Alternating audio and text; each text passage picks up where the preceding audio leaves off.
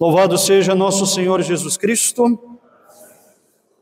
Em nome do Pai, do Filho e do Espírito Santo. Amém. Queridos amigos, árvores boas dão bons frutos, árvores ruins dão frutos ruins. Aparentemente, nada poderia ser mais simples do que isso. Como é simples nosso Senhor Jesus Cristo. Até de uma árvore tira uma grande lição. A dificuldade começa quando surge a pergunta: mas o que é um bom fruto? Ou o que é um mau fruto? O que merece ser taxado como bom e o que é que merece ser taxado como mal. Não basta que apenas olhemos para um fruto para saber se a árvore é boa ou má. Muitas vezes, sobretudo se não conhecemos o fruto, será necessário experimentá-lo.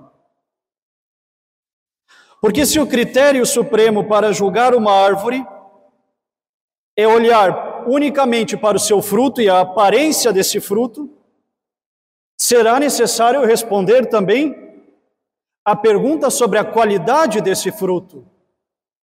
Será ele de fato bom? Vejam, foi exatamente assim com Adão e Eva no paraíso. Comeram o fruto proibido uma fruta, um fruto com a aparência apetitosa, nos diz esse paraíso original, pode ter um sabor muito mais amargo quando é experimentado. Não é porque aparenta bom que é bom. Adão e Eva não ousariam contrariar-me nesse momento. Provaram de um fruto aparentemente bom, tiraram consequências amargas. Confirma essa doutrina também São Paulo na leitura da missa de hoje. Releiam depois. Quando ele diz: Quando vocês eram escravos do pecado, que fruto obtiveram então?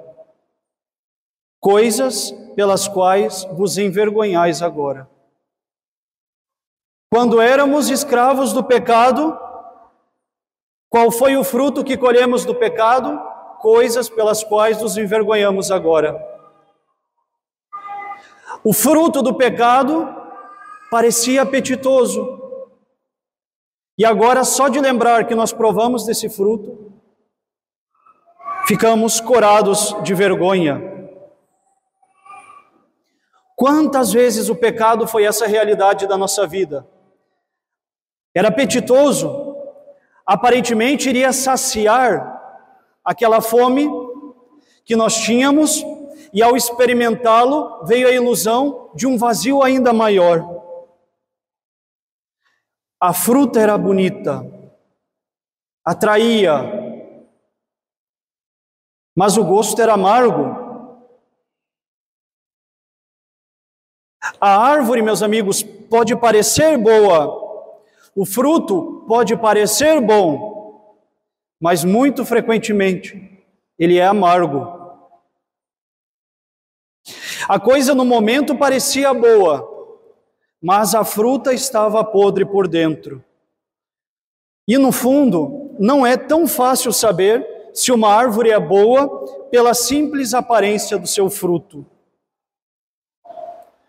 Assim como os lobos vorazes avançam disfarçados de ovelhas, como diz nosso Senhor no Evangelho de hoje, também as frutas ruins muitas vezes assumem a aparência de boas para nos atrair.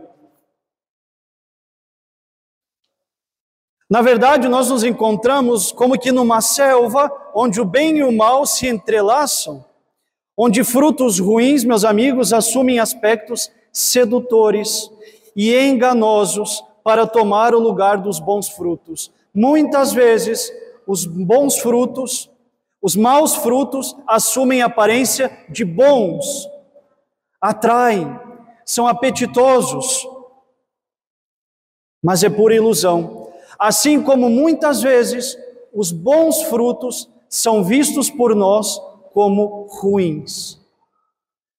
A penitência, a oração, a piedade, a constância, é algo bom, mas que nós vemos como ruins pelo trabalho que causa, pela dor que dá, pelo incômodo que gera. E então, como é que nós devemos sair dessa ilusão? Como fazer para sair dessa confusão onde o que é bom parece bom, mas é ruim, e aquilo que é mal se faz bom, mas é mal, é ruim? A resposta é dada também por nosso Senhor no evangelho que acabamos de ouvir. Quando ele diz, por exemplo, não é aquele que me diz Senhor, Senhor, que entrará no reino dos céus, mas aquele que faz a vontade de meu Pai, que está nos céus, esse entrará no reino dos céus. Em outras palavras, meus amigos, o bom fruto não consiste em palavras ou em aparências. Nem todo aquele que diz Senhor, Senhor entrará no reino dos céus. Nem todo aquele que não é modernista entrará no reino dos céus. Nem todo aquele que frequenta a missa tridentina entrará no reino dos céus. Nem todo aquele que usa véu, se veste com modéstia, entrará no reino dos céus. Nem todo aquele que diz Senhor, Senhor, entrará no reino dos céus, porque o que é bom não é verificado pela aparência unicamente. Mas aquele que faz a vontade de meu Pai que está nos céus, esse entrará no reino dos céus.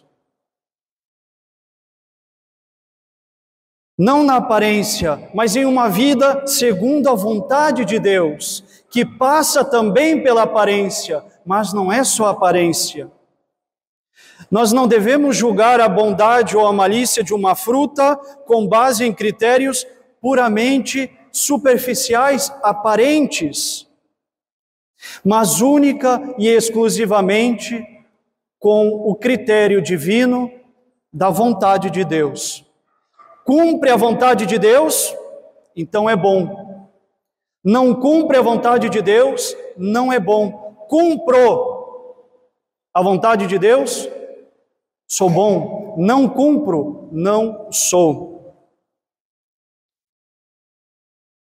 Nós não devemos julgar a qualidade de uma figura pública, essa que nosso Senhor chama de falsos profetas, no Evangelho de hoje, com o número de pessoas que atrai. Não é porque atrai uma multidão que é bom. O protestantismo arrasta uma multidão de pessoas e não é por isso que ele é bom. Uma pessoa não é boa porque ela atrai mas ela é boa única e exclusivamente porque ela faz a vontade de Deus. A aparência não é suficiente para autentificar a bondade de uma árvore. Porque de fato pode haver bajulação, pode haver a sedução, o engano. E aí os frutos são apetitosos, mas na verdade eles são podres. Cuidado, meus amigos, muito cuidado com os critérios exteriores. Parece um santo, parece um sábio, parece uma pessoa culta, mas isso não é o suficiente para dizer se é bom ou não. Eu pareço piedoso, eu pareço verdadeiramente católico, eu pareço um bom cristão, mas eu só sou se eu faço a vontade de Deus. E a, o primeiro critério é abandonar o pecado. E não é essa conversão fajuta de domingo para domingo, onde eu me confesso no domingo, na semana eu vivo como alguém que odeia o Deus que diz amar e volto só no domingo que vem para a confissão. Não é esse o fruto de conversão. Conversão é abandonar o pecado. E se eu não posso abandonar de vez o pecado mortal, e se eu não posso dizer ainda, eu abandonei, Eu retrocedo um pouco, me coloco na humildade e digo: eu ainda não sou bom.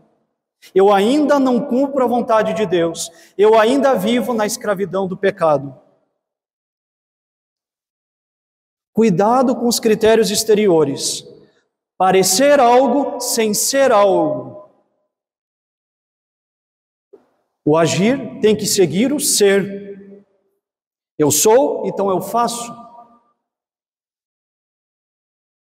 Mas, meus amigos, como é possível que uma árvore ruim, aparentemente, dá frutos bons e uma árvore boa dê aparentes frutos ruins?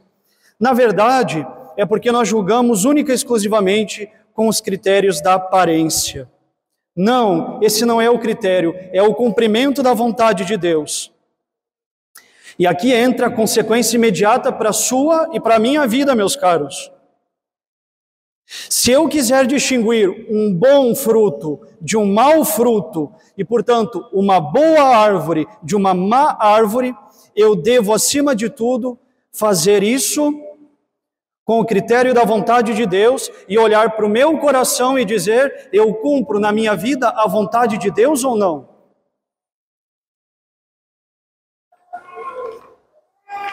Seria muito fácil acusar apenas os falsos profetas externos, protestantes, modernistas, liberais, comunistas, socialistas, feministas, abortistas,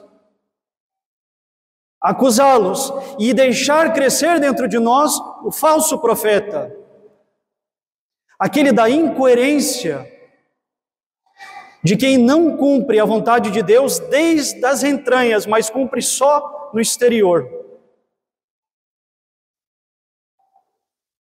O bom fruto, meus amigos, é cumprir a vontade de Deus. Isso implica, portanto, que se eu quiser reconhecer o bom fruto, que eu conheça a vontade de Deus, não só na teoria, mas na prática. Usar do nosso corpo, como diz São Paulo na leitura da missa de hoje, para servir a Deus e não ao demônio pelo pecado. Quando nós não éramos convertidos, essa era a nossa vida. Hoje ela é outra, tem que ser outra. O que nós éramos? Pecadores. E agora, a grande pergunta: o que nós somos, meus amigos? Isso é o que importa. O que é que nós somos? Hoje, nessa missa, quem é você? O que você era? Um pecador. E hoje, o que você é? A resposta dirá se somos árvores boas ou más, segundo o fruto que nós carregamos. É importante uma autêntica e verdadeira conversão. Quero ser uma árvore boa, que eu seja um fruto bom, não só na aparência, mas no interior, naquele que luta e combate o pecado, que destrói o pecado. Aí eu sou um bom fruto, sou uma boa árvore. Quem sou eu hoje? Se eu não quiser morder fruta podre, se não quero ser iludido pela sedução de um lobo veraz, travestido de ovelha, o primeiro passo é purificar e melhorar o meu coração e fazê-lo coerente com a vontade de Deus. Somente o contato verdadeiro e amoroso com Deus permite que plantemos em nosso coração uma árvore de bondade que dê bons frutos, que ajude então a distinguir o bom do mal. Portanto, caríssimos, temos que concluir. Se não quisermos sermos enganados, precisamos converter o nosso coração. Louvado seja nosso Senhor Jesus Cristo. Em nome do Pai, do Filho e do Espírito Santo. Amém.